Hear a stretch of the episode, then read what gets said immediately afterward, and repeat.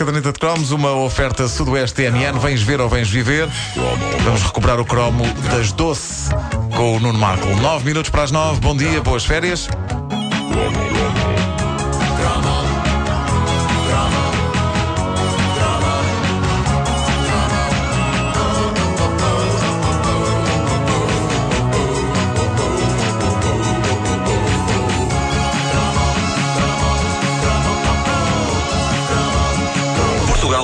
Ter sex symbols na música pop. É verdade que eh, nos anos 60 houve gente como a grande Simone de Oliveira, a Madalena Iglesias, mulheres incrivelmente atraentes, mas que não podiam mostrar muito. Aliás, isso está imortalizado pela própria Simone numa versão que ela gravou de My Favorite Things, uma das canções de música no coração, e na versão de Simone ela canta, a dada altura, Gosto de andar de saia e blusa, mesmo sabendo que já não se usa. Este verso é possivelmente o menos sexy da história da música portuguesa, porque uh, mesmo que possamos fantasiar com o tamanho da saia, que podia ser curta, ou com a transparência da blusa, que podia ser bastante transparente, o verso, pelo facto de ter sido gravado na altura em que foi gravado, remete-nos para uma saia uh, muito para baixo do joelho e uma blusa de funcionária de repartição das finanças.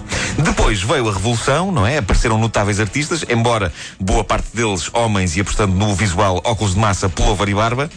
Mas nos anos 80 tudo mudou. O rock ganhava jeitosas do calibre de Lena D'Água e Adelaide Ferreira e a pop portuguesa via aparecer a sua primeira e definitiva girls band.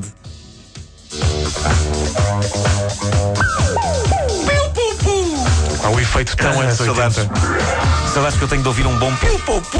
E esta foi a primeira música porque foi a música que as apresentou. Tinha, tinha o nome É verdade. do grupo. É verdade. As Doce, Laura Diogo, Lena Coelho, Fátima Padinha, Teresa Miguel, vestidas como nenhuma mulher se tinha vestido até aí na música portuguesa, num projeto que, eh, evidentemente, tinha de ser criado por homens. Neste caso, neste caso, o lendário Tosé Brito e também António Avelar Pinho, uma das grandes mentes criativas deste país, que esteve presente em basicamente tudo, desde a banda do casaco até à famosa série policial dos anos 80, Claxon, que também é dele. Bom, eh, eu lembro-me da capa do single Doce que me foi eh, oferecido, já não sei por quem. Sei que elas pareciam amazonas, eh, pareciam perigosas. Isto passou-se em 1980 e em eh, 80 eu tinha 9 anos, digamos que não olhava para as Doce como olharia se elas tivessem aparecido uns 5 anos depois. Ah, aos 9 anos, as Doce são super heroínas. Têm aquele mesmo tipo de existência que a Wonder Woman.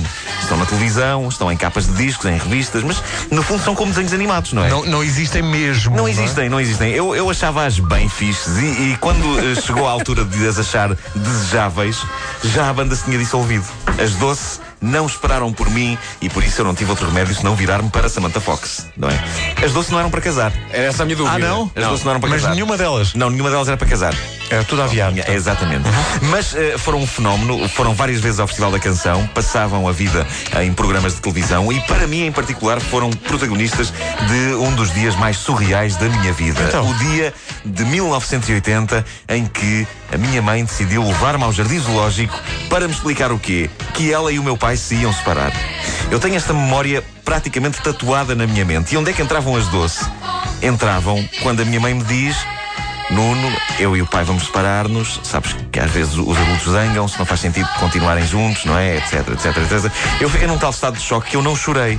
Eu fiquei com o olhar vidrado na coisa que estava mais à mão ali no momento, que era uma máquina que havia no Jardim Zoológico na altura, e em que se metia uma moeda para ver uma banda musical de bonecos animais peludos, já muito encardidos, a mexer e a tocar. No fundo, aquela é uma espécie de jukebox, não era?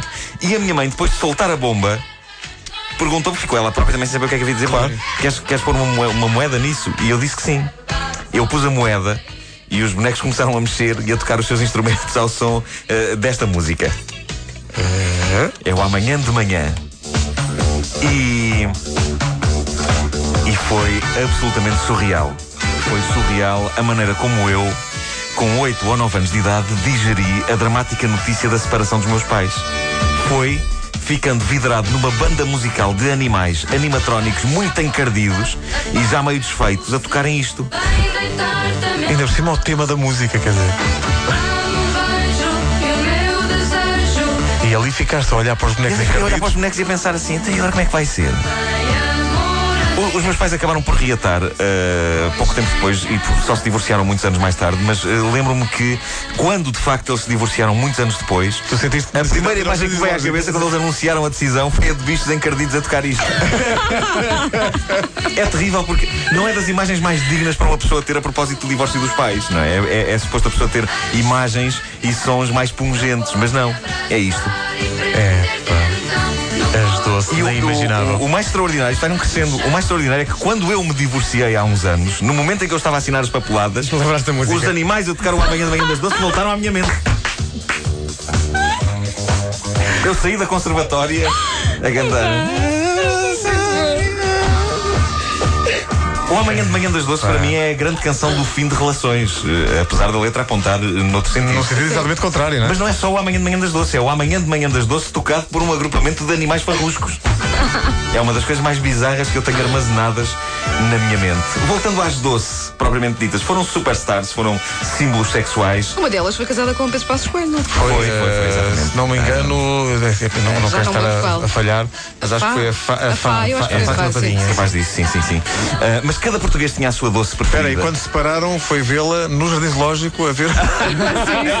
sentada a olhar para a máquina. Mas ca- cada português tinha a sua doce preferida e eh, num momento irrepetível na história da cultura popular portuguesa, uma delas até viu o seu nome envolvido num mito urbano que ainda hoje perdura. É verdade. Ainda hoje ninguém sabe bem onde acaba o mito e começa a realidade. Não sabem a que me refiro? Vá procurem na net, que agora há crianças a ouvir. Este foi o único momento em que Nuno Marcos falou de E- futebol, mas muito vagamente. Exatamente.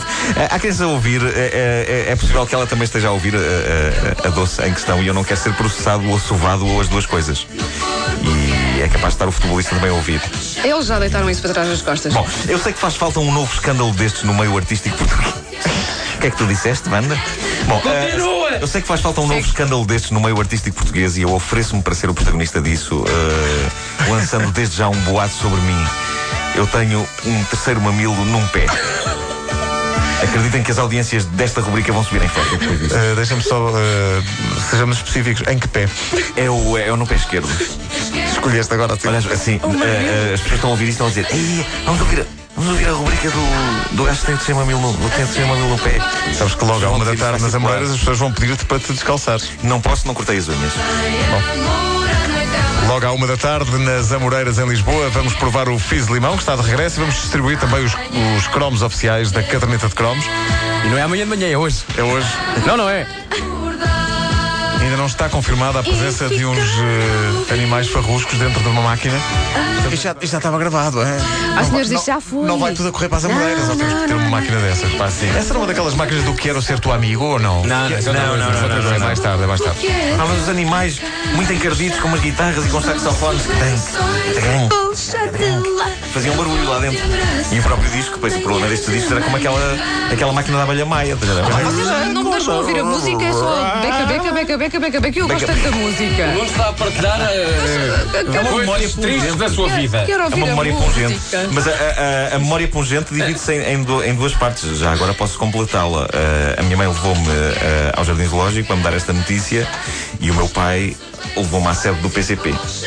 Ao partido, das pessoas diziam assim. Ao partido. Na Pereira Gomes. Onde estava uma máquina com os bonecos farruscos a cantar a Internacional Socialista. Exato. A caderneta de cromos, atenção, eh, a, a referência à ida às Amoreiras era localizada no tempo, ok? Até Foi na diga- altura em que fizemos o cromo. Até te digo em que dia que foi. Diz lá. 7 de maio de 2010. 7 de maio de 2000. Lembro perfeitamente, Como se fosse hoje. como se fosse hoje, que não fui eh, porque não tinha babysitter para o Tiago. Já viste? As, as, as As memórias, memórias que nós temos. mulheres é verdade. não se esquecem não de estive nada, lá.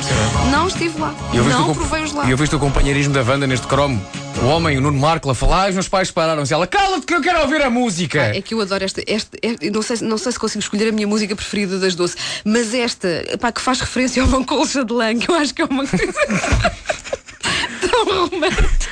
E é confortável, não é? Uma coisa que não arranha. Sim. Pá, dá-me vontade de comprar uma colcha de lã e pôr na minha cama. E, e agora, Então agora, não. agora que estamos no inverno, É, pá, sim. É uma coisa que é fresca. Olha, olha, olha. faz sentido. mesmo. A caderneta de cromos foi uma oferta Sudoeste TMN. Vens ver ou vens viver?